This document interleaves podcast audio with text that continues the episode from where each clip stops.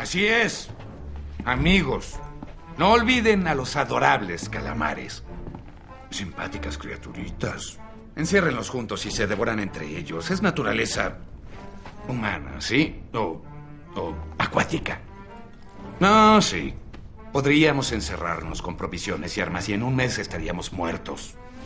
Un final muy lúgubre, ¿no lo creen? Oh. Ah.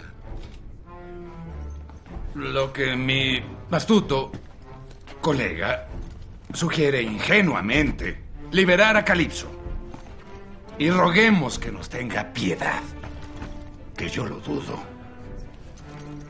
No hay nada más peligroso que la ira de una dama que ha sido golpeada, desdeñada y herida. Es verdad. Res ipso loquitur tabula in naufragio. Solo nos queda una opción. Concuerdo con y verán que no es fácil para mí decirlo. Mm. La capitana Swan. Debemos pelear.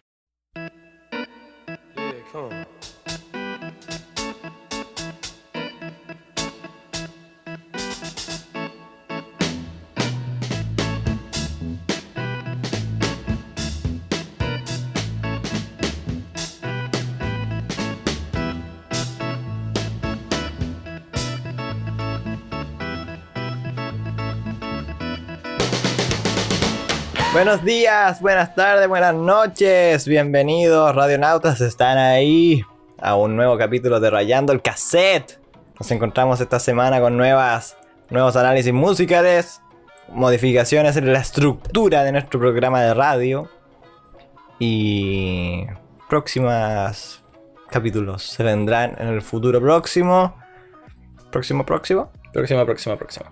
En el- la persona que me acompaña es el egregio personaje Ronald, el galán estupefacto Big Hair. Cada vez me agregáis más título honorífico. Sí. Un gustazo de estar aquí de, De hecho- vuelta. Busqué sinónimos de bonito. Eh, habíamos pasado una semanita casi sin. sí, sin nos grabar. pegamos un descanso. Un breve descanso. Eh, aquí a volver a darle con todo a este programa. Sí, pues, lo teníamos medio abandonado. Es que han sido semanas movidas, cansa- por ejemplo, yo por lo menos he llegado muy cansado y otros días que tú también te toca hacer trámites. Ah, pero Entonces, fue un día nomás. pero ese día íbamos a grabar. pues. ah, sí. Pero bueno, todos los trámites que son relacionados al registro civil son una lata. Aunque Eh. sean rápidos o cortos. Si no, hacer trámite es una lata. Y más encima después caminar bajo el sol, quedar todo quemado, dolor de cabeza, pasado sudor, ala. Pero bueno, Un olor a rodilla. sí, es una nueva semana y esperamos lanzar más capítulos ya que nos encontramos a mitad de temporada. Exactamente. Las temporadas van a tener 10 capítulos, igual que Cobra Kai. En mi inspiración. Ah, sí, esa fue la inspiración, así que... em, no tengo nada más que decir. ¿Tú qué quieres agregar a esto? Que vamos con todo el ánimo con todo el fuá para darle a este nuevo capítulo. Allá vamos.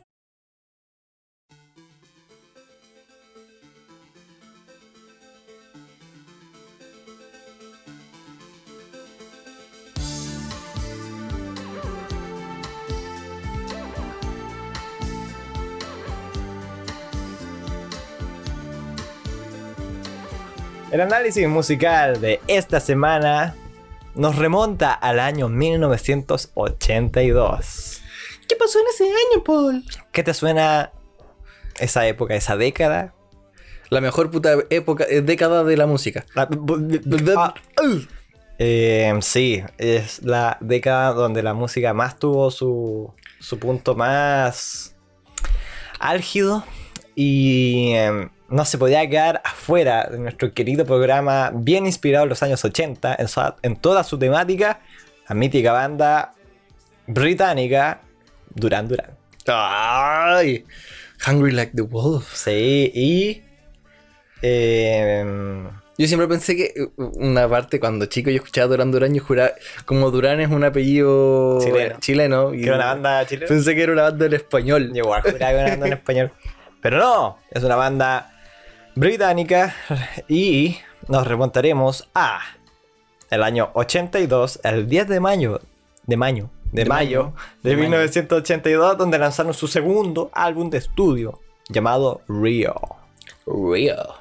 que posteriormente fue relanzado en noviembre del mismo año en Estados Unidos y alcanzando el puesto número 2 en el Reino Unido y el número 1 en Australia.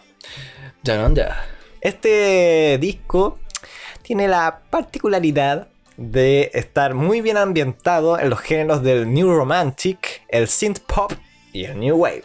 Ya que estamos hablando de 1982, o sea, esto fue el auge de todos los sintetizadores, baterías programadas, sampler, bajo eléctrico, caca. Pero, Pipí. pero esta banda fue la más precursora de este, del género del New Wave. Ya que si uno escucha este aclamado disco, que es uno de los mejores de su discografía, eh, uno se puede dar cuenta que es, es una explosión. Realmente es parte con la canción Río, Ya. del mismo, eh, comparte el mismo nombre. Y es una, literalmente una explosión de, de- de sonidos. Como que uno no logra descifrar qué es lo que está sonando. Pues tiene eh, como. Tiene como tintes de funk, de new wave, de post-punk, no sé. Es, es una cuestión muy rara. Eh, cabe destacar que este disco tuvo una certificación de disco de oro en Estados Unidos en el 83 Ya. y de platino el mismo año, eh, o sea, el mismo año, o sea, puta, uno fue en marzo y el otro fue en abril del mismo Ah, año. rico. Sí, po. y alcanzando finalmente el reconocimiento de platino doble. Hacete esa, con este puro disco, ¿cachai? O sea, ganaron un disco de oro, un disco de platino, después un doble platino y ocupó la posición número 6 en la lista de los Billboard. Billboard Billboard 2000, no, 200. 2005. Sí. Billboard 200 en el estadounidense en el, el 12 de marzo de 1983. O sea, cacha, ese- el año 83 fue un gran año para la banda Duran Duran, la cual permaneció en las listas durante 129 semanas. No es algo menor. caleta, casi la mitad de un año. ¿O no? Un año tiene 51 semanas.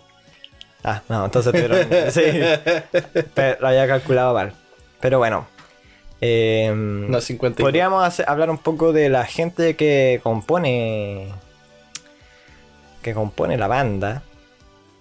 Ilústrame, porque aquí yo soy El- solamente conozco parte de su música. Bueno, eh, yo creo que me, me gustaría destacar de este álbum, del, del álbum Río, que lo que más predomina son las líneas de bajo, producidas por el hombre John Taylor. Y parece que compartía la banda con su hermano Roger Taylor.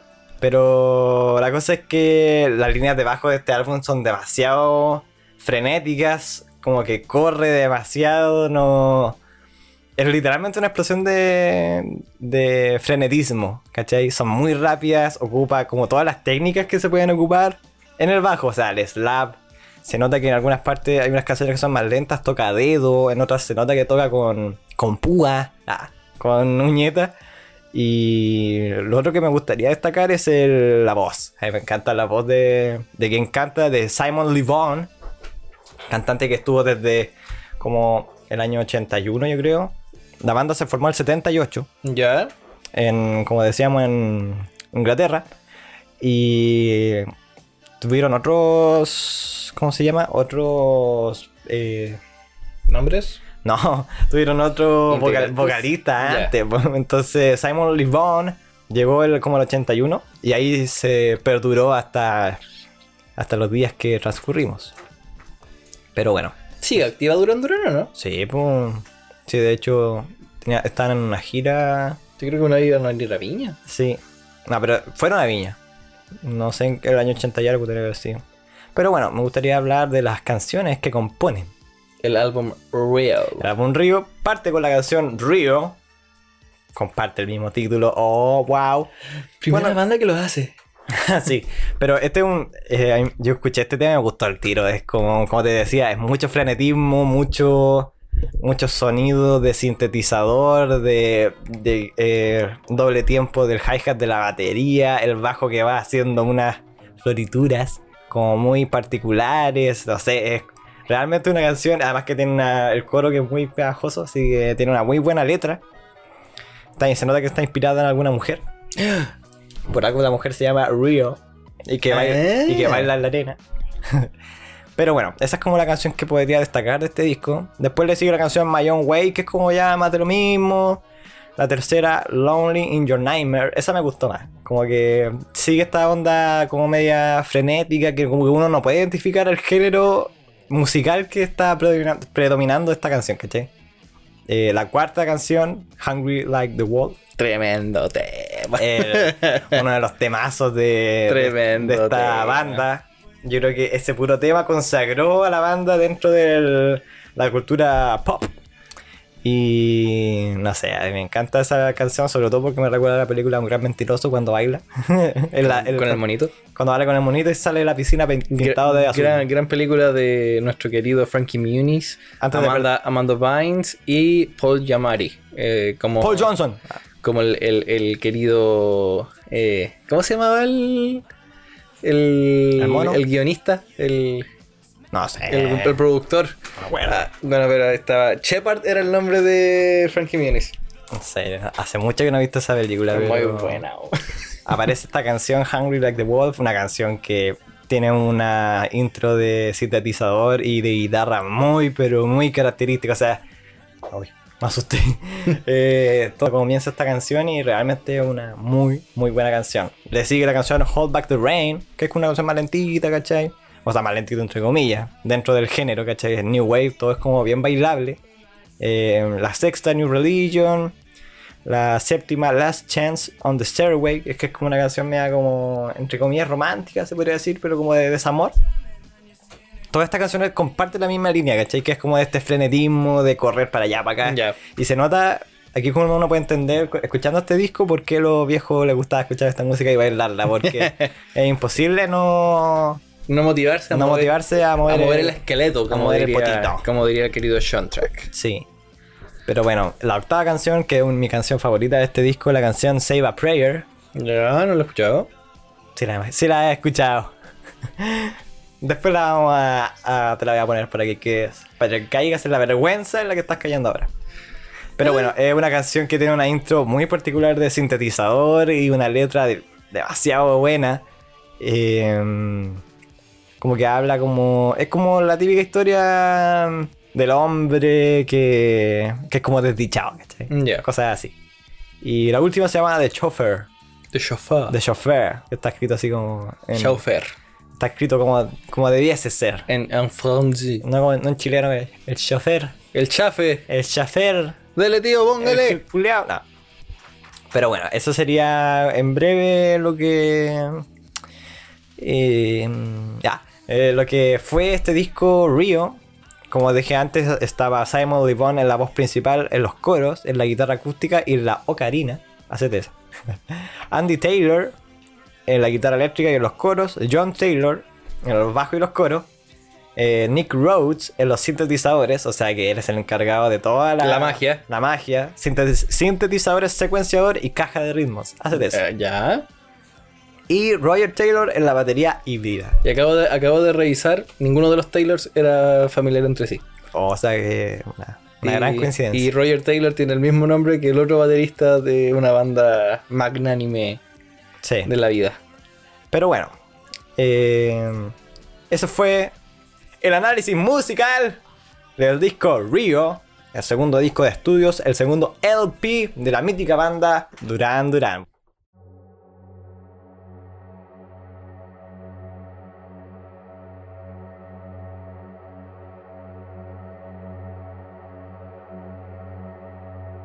Dentro de nuestro espacio poético, literario, cuentoico, continuamos con el relato del cuento de terror de nuestro querido contertulio Ronald, el exégeta.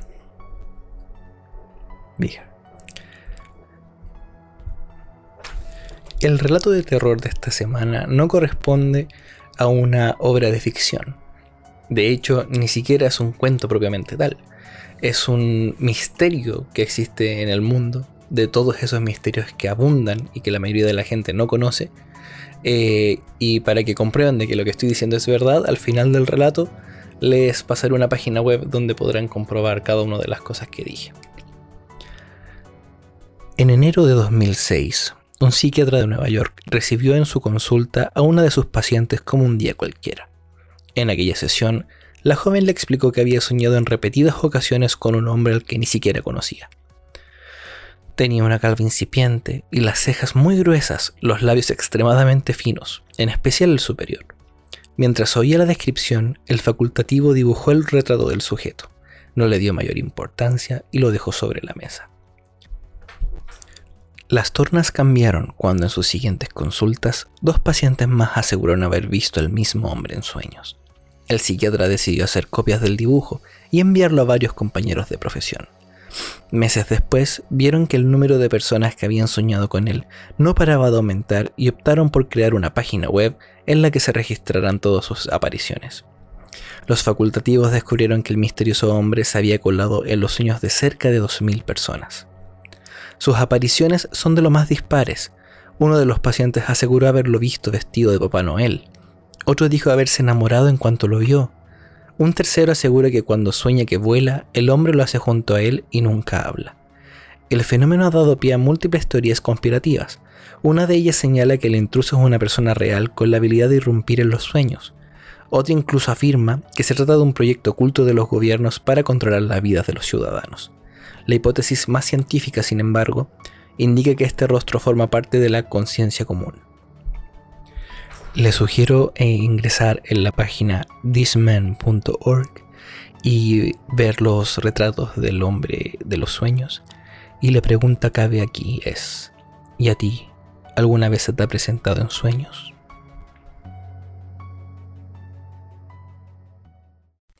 En la sección de poesía de esta semana, quise tener el honor de ser el primero en traer a este programa al magnífico poeta chileno Vicente Huidobro, al cual tengo su libro en mis manos titulado Poemas. Un título muy profundo. Para comenzar, me gustaría primero leer un poema de su, de su libro llamado Al oído del tiempo. El poema dice así, tengo grandes sueños que acumulan tesoros en las raíces de los árboles. Tengo ese oficio que hace morir al mar. Voy andando en semejanza de cosa alada. A veces canto porque las lágrimas se hacen demasiado gruesas. El universo viene a picotear en mis manos. Lo que no saben lo espantan torpemente. Tengo grandes ansias y vergüenza de todo. Como una hora que se detiene a pedir pan. Como aquel que no puede decir lo que quiere, enterrado al fondo de su raza. Contemplo de tan alto que todo se hace aire. Contemplo el ojo enorme de la tierra. ¿Qué hacer? ¿Qué hacer? La luna insomne pasa dulcemente. Un río sin voluntad se extasía en silencio. La luz empapada en sus faroles de puertos angustiados no sabe tampoco qué decir, ni el faro que ilumina las vitrinas del mar. El río tiene pena, y una tal cantidad de ojos extasiados, que la noche podría equivocarse, que los árboles podrían hacerse vagabundos. Luego todo se va, y yo miro la tierra y sus distancias desesperadas, cuando las olas se hablan entre sí. No hay formas, no hay colores, no hay seres al fin en esta luz sin luz. Desaparece la creación y sus augurios, sus pensamientos, sus sensaciones y también sus imágenes. Y hasta sus sueños de sustancias prisioneras, la nada luminosa, ni luminosa ni oscura, la armonía de la nada sin armonía, la nada y el todo sin todo.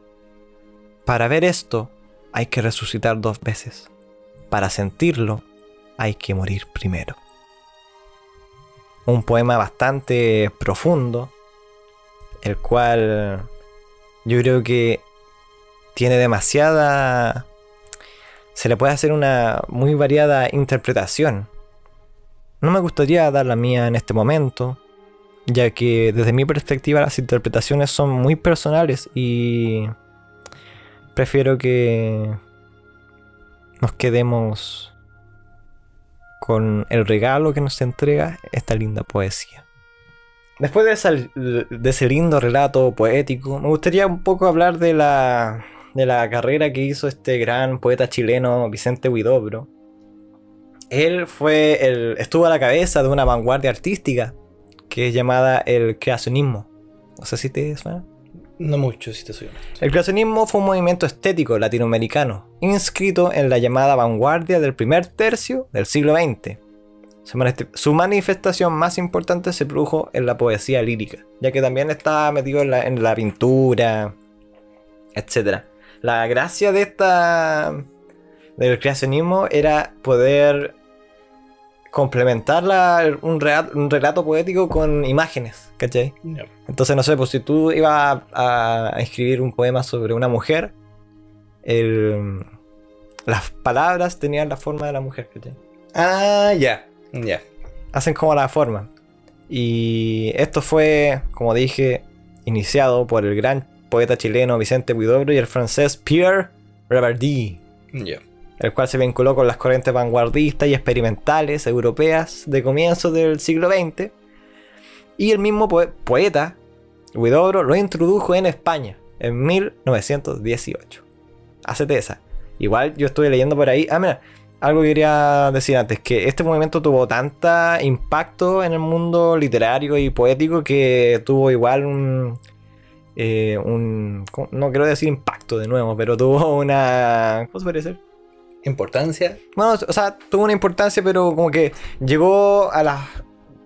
Llegó a las manos de los poetas de la generación del 27 y de ahí ellos lo tomaron y lo transmitieron al mundo. Ya. Eh, también leí que Vicente Huidobro hizo varios viajes y conoció a mucha gente. Entre ellos está Pablo Picasso, estuvo con Char- Carlos Chaplin. Carlitos Chaplin. Sí, estuvo con. Ay, se me olvidó este nombre. Con... Trabajó con Pablo de Roca. De hecho, fue como su mentor en su momento. Y así con una infinidad de gente. También leí hace poco que él se hizo con el mismísimo teléfono de Don Adolf Hitler. Sacado desde los Alpes. Así desde, que. desde el Hosting House.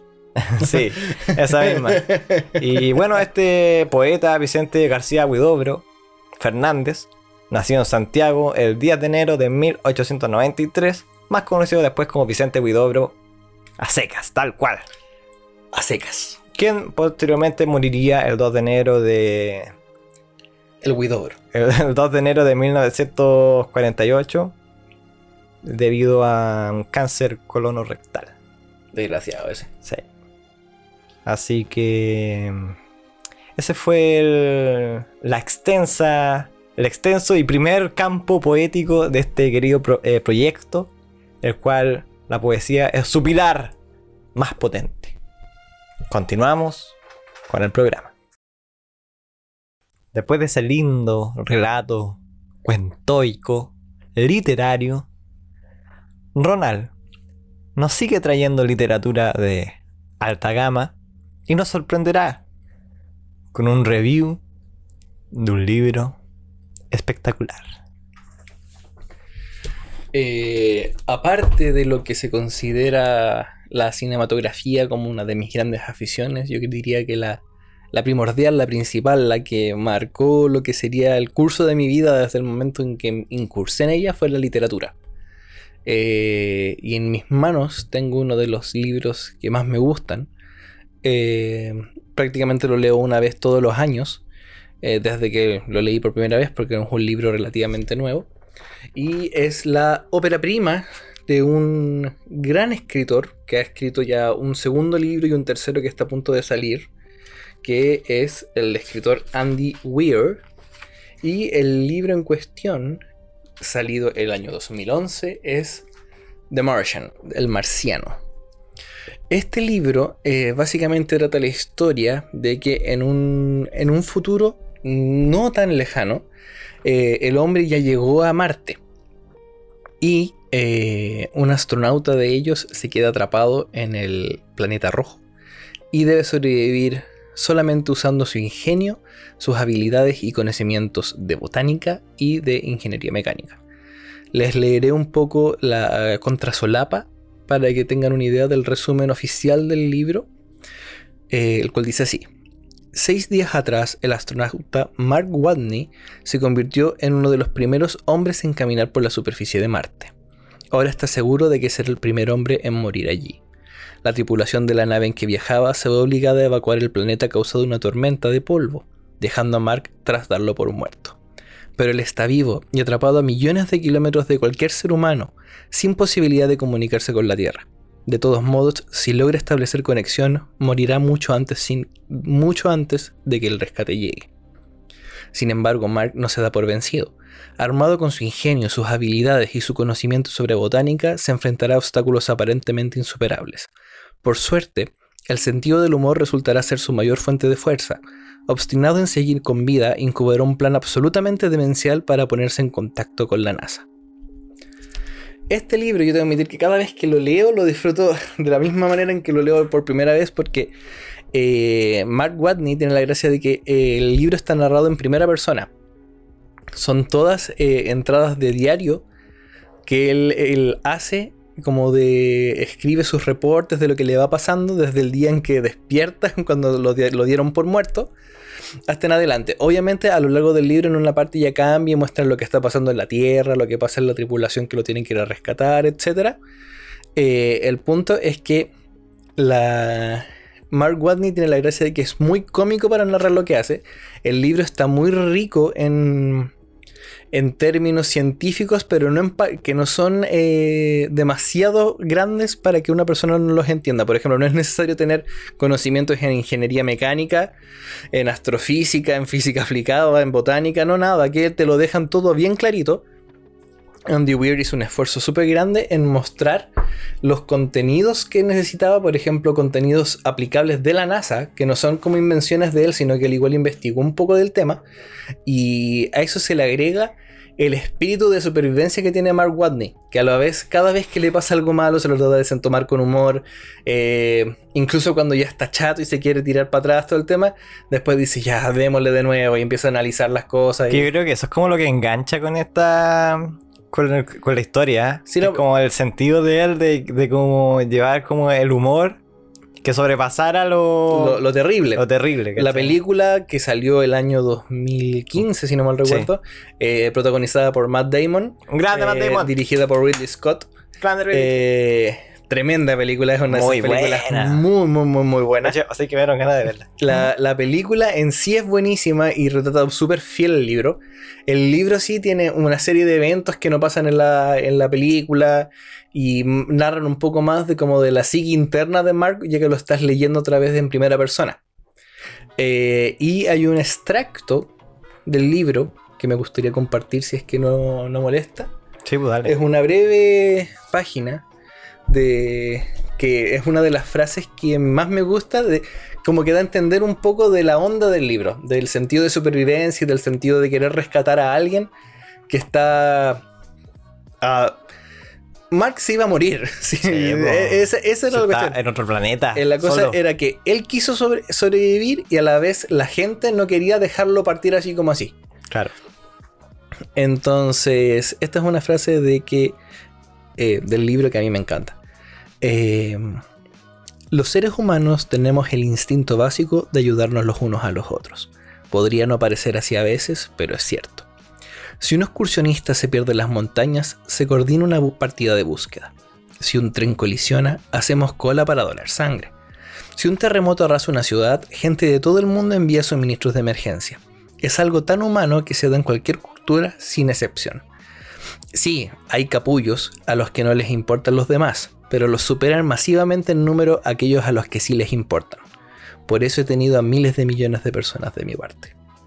Qué lindo y muy, muy real. Lo no, entonces, a mí, yo, eso es como para que tengan una idea. De, hecho, eso se, se retrata muy bien en, lo que las, en Chile. Sí, ¿no? Para los terremotos. Con los terremotos y con lo que sucedió hace poco con el caso del Tomás Bravo. Tomás Bravo.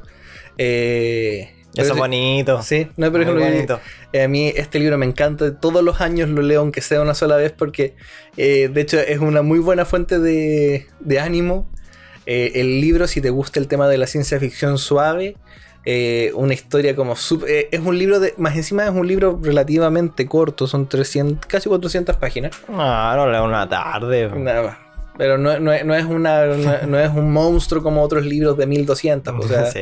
eh, es un libro que de- se lee sí, es un libro que se lee rápido eh, el, pro- el protagonista te, te lleva a, amarlo es una cuestión tú, tú lo único que quieres es que lo logre y cada vez le va tú sufres cada cosa mala que le sale y no Muy simpático también Mark Watney.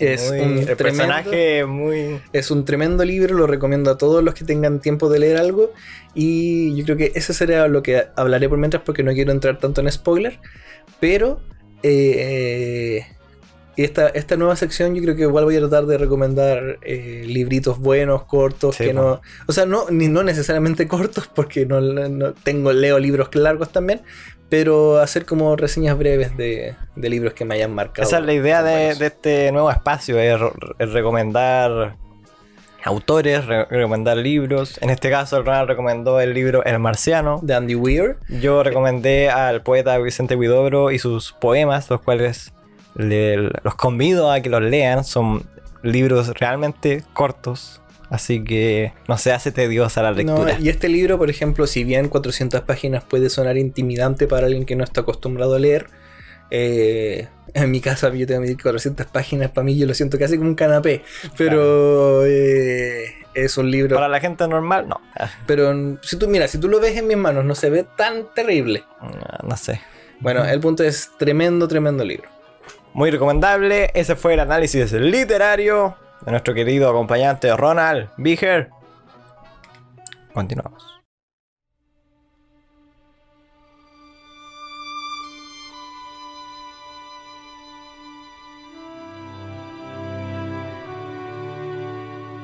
La lírica y la literatura son hermanos que conviven en este querido proyecto llamado Rayando el Cassette. Y es por eso que nunca van a quedar fuera de un capítulo. Capítulo nuevo. Ja. Y es por eso que esta semana les traemos un nuevo poema escrito por mí. Y además, una nueva sección dedicada 100% a la poesía, ya que yo me puse el- la polera y voy a resurgir el mundo de la poesía en Chile. El nuevo Nobel está aquí. No, no, nunca tanto. Pero bueno, allá vamos. Este poema tiene por título Hirviente lejanía.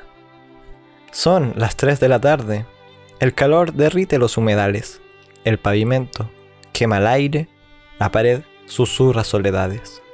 El sur de este país acecha a las montañas prominentes del norte. La delincuencia se cree perfecta. El alcohol derrumba los postes. Los bares dejaron de funcionar. El fuego aumenta en la capital. No me vuelvas a extrañar. Me entierro en la inminente soledad.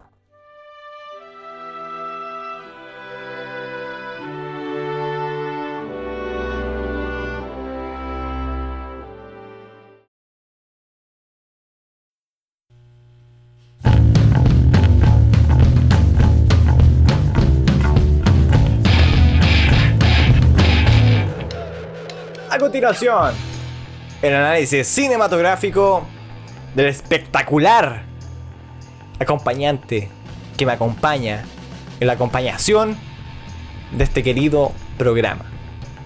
Con mucha compañía. Continúa, por favor. Bueno, esta semana vamos a hacer el análisis de una de las series del momento. Eh, es una serie que su segunda temporada terminó aproximadamente el año pasado. Se estrenó por la plataforma Amazon Prime Video, con la cual es, eh, es la única forma de poder ver esta serie, además de piratearla.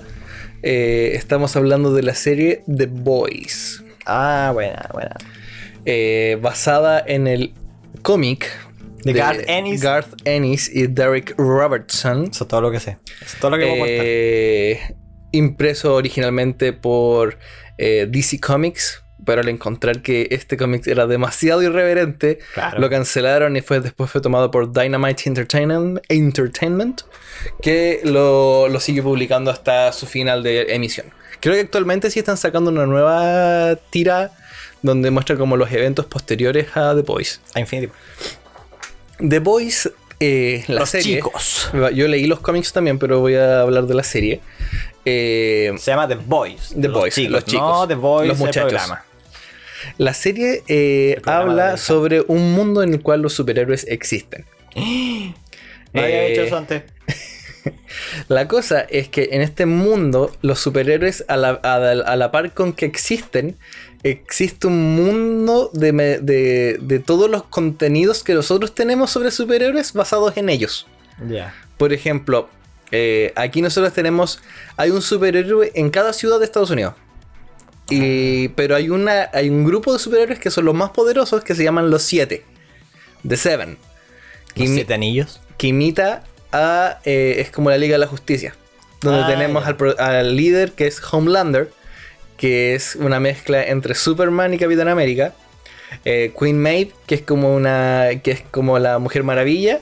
Tenemos a Black Noir, que es un tipo que es como Batman. Tenemos a The Deep, que es el Aquaman. Eh, al inicio de la serie está Translucent, que es como el hombre invisible. Eh, luego agregan al personaje de Starlight, una mujer que brilla y tira luces por las manos, que con eso te quema. Antes de eso ya estaba eh, Lamplighter, que, eh, que era un tipo que tiraba fuego. Y así sucesivamente. Y está también eh, A-Train, que es el es Flash. Oye, pero la gracia de esta serie, ¿cuál es? Es totalmente irreverente. Ya. Es totalmente sangrienta. Sí, es muy gore. Es super gore. La cosa es que esta serie toma a los superhéroes y los muestra como que son unos verdaderos hijos de puta. Eso, no, sí. no, no tiene. No, por ejemplo, son, uno- hay unos que son adictos al sexo, a unos que se drogan. eh, Homelander, que es el líder, rápidamente demuestra ser el peor villano que puede tener la serie.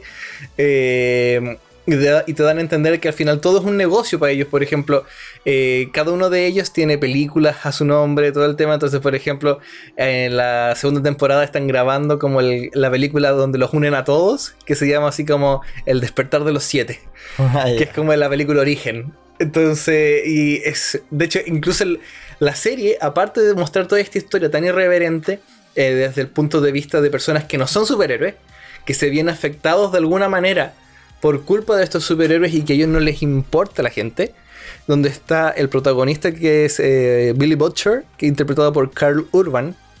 eh, un gran, hermano que es Carl Rural. ¡Oh! Carl Urban, conocido, vamos a obviar tu comentario. Eh, Carl Urban, gran actor. eh, mucha gente lo conocerá de tales eh, películas como El Señor de los Anillos, donde interpreta a Eomer de los Rohirrim. Eh, interpreta a, en Thor. a- a- en Thor, es el guardián de la puerta en Thor Sí. Ragnarok. Eh, McCoy. McCoy en Bones en las Star Trek, la, la trilogía Ah, nueva. Eh, el juez Dredd, en la última película de Dredd. Eh, no, el hombre es muy buen actor y aquí se roba la serie mucho. Y está acompañado por Jack Quaid, que interpreta a Huey Campbell, que es como el, el cabro súper bueno que termina Sí. metido en esto. Y la, la gracia es que, primero, este cabro eh, viene de una familia bastante famosa, ya que es el hijo de Dennis Quaid con Meg Ryan. Ah, bueno. Eh, y no, el cabro actúa espectacularmente. sea, que tiene un, un badaje Sí, pero hollywoodense. este, este hombre sí, por ejemplo, él siempre quiso formar su fama. Él, de hecho, por ejemplo, él no aceptó que eh, la gente de su papá fuera su agente. Ah, está bien. y- como se tiene que armar su propia No, y, de, y de hecho, Dennis Quaid en una entrevista hace poco decía: Puta, mira, él tiene más pega que yo actualmente, así que yo le estoy pidiendo consejos a él. Sí. Eh, Tiene que estar viejito. está viejito. Sí.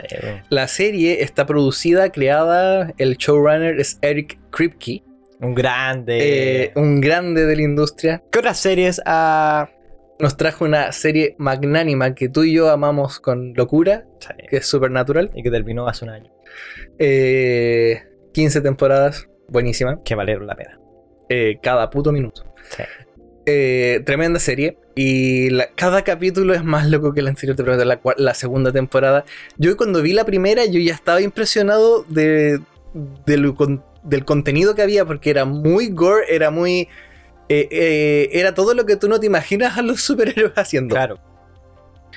Eh, Que va como a la contra, es como la contraparte de Marvel. Sí, no, y de hecho, intenta mostrar, la- intenta mostrar una nueva como, o sea, no una nueva faceta, pero como la parte escondida de los Y no solamente eso, sino hacerle burla a las mismas compañías. Por ejemplo, la primera temporada fue gran parte hacerle burla a DC. Mientras que la segunda, si bien siguen dándole duro a DC, la agarraron con Marvel también. Porque, por ejemplo, en Marvel, una gran crítica que se hizo, sobre todo en Endgame y en Infinity War, fue el tema de forzar un poco el tema de la sororidad. Ya. Por, más que nada por la escena de donde aparecen todas las Avengers juntas peleando, así como ella no está sola. Pero eso es inclusivo. Sí, totalmente está bien, pero mucha gente que vio esa Eso escena, está ad hoc en nuestros tiempos. totalmente, pero lamentablemente igual se notó forzado. Sí, verdad. Entonces, con wea. entonces y de hecho el la guionista de The Voice, que es una mujer, ella dijo que se sintió ofendida al ver esa escena porque dijo, weón, ¿para qué? Si ya sabemos que son poderosas, no es necesario tener que recalcarlo. Sí, verdad. Entonces, y más encima después que eh, con el tema que hubo con Capitana Marvel, que era como la superhéroe más, más poderosa y que salió de la nada. Entonces, el tema fue que en esta serie, en una parte, hay tres superheroínas. Y es el único momento en la historia donde han habido tres superheroínas en los siete. Y por ejemplo, empiezan a hacer propagandas, así como eh, las mujeres lo eh, hacen el trabajo y las sacan fotos a ellas y las tienen en entrevistas diciendo como cuáles son los beneficios de ser mujer y toda la Ah, cuestión. sí, yo creo que Y hacen- un Y en una eso. parte muy buena, de repente, no sé, pues ella, eh, una de ellas que es Stormfront, se queja que dice, "Ah, pero, pero tanto que hablan y todo el tema, ¿por qué no me pueden dar un traje con bolsillos? Mientras que aquí a Starlight, con el traje que tiene, se le ve prácticamente el útero, dice. Yo. Entonces era como, y era como el medio, porque la- ella tenía que andar con una mochila para poder tener su celular. Entonces era como, hacen, bueno, eh, agar- agarran por donde sea a todos. Bueno, esa es la gracia de la serie, que es bien irreverente, es como bien... ¿no? Y actuaciones, las actuaciones buenísimas. Sí. Sobre todo, por ejemplo, eh, eh, Carl Urban y Jack Quaid, yo encuentro que actúan muy, muy, muy, muy bien. Eh, al- además del elenco que está Laz Alonso, que interpreta a Mother's Milk, que es el, el- el- negro grande, musculoso. Sí. Y bueno, ese es de los que más me hacía reír junto con Frenchy, que es el francés. Ah. Eh, no, y, pero muy buena serie, se viene tercera temporada ya confirmada, que la están grabando ya, que, que va a venir con un, con un nuevo integrante. Ah, verdad. Eh, Jensen Ackles de Supernatural va a interpretar a un personaje que se llama Soldier Boy, que es el primer gran superhéroe norteamericano. Así que va a Muy estar muy, muy, muy, muy bueno. Bueno, ¿y esta serie dónde la podemos encontrar? Esta serie se puede encontrar en exclusivamente en Amazon Prime Video porque es un original de Prime. Eh, obviamente la pueden piratear, pero yo encuentro de que si tienen alguna plata que puedan gastar en una suscripción que es bastante barata en comparación a las otras, Amazon Prime Video es Hagan el esfuerzo y paguen Porque la plataforma, porque realmente tiene de todo. Amazon Prime Video creo que está a 4.120 pesos. Ah, entonces compremos dos. Netflix está a 9. Ah, entonces compremos tres. Ah, Eh, Netflix está a 9 y Disney Plus está a 6. no. Y ahora en junio llega HBO Max. Ah, ¿verdad? Entonces, ¿Cachaste que Fox ahora ya no es Fox? Star. Sí. Qué Qué raro. penca. Sí, era mejor Fox.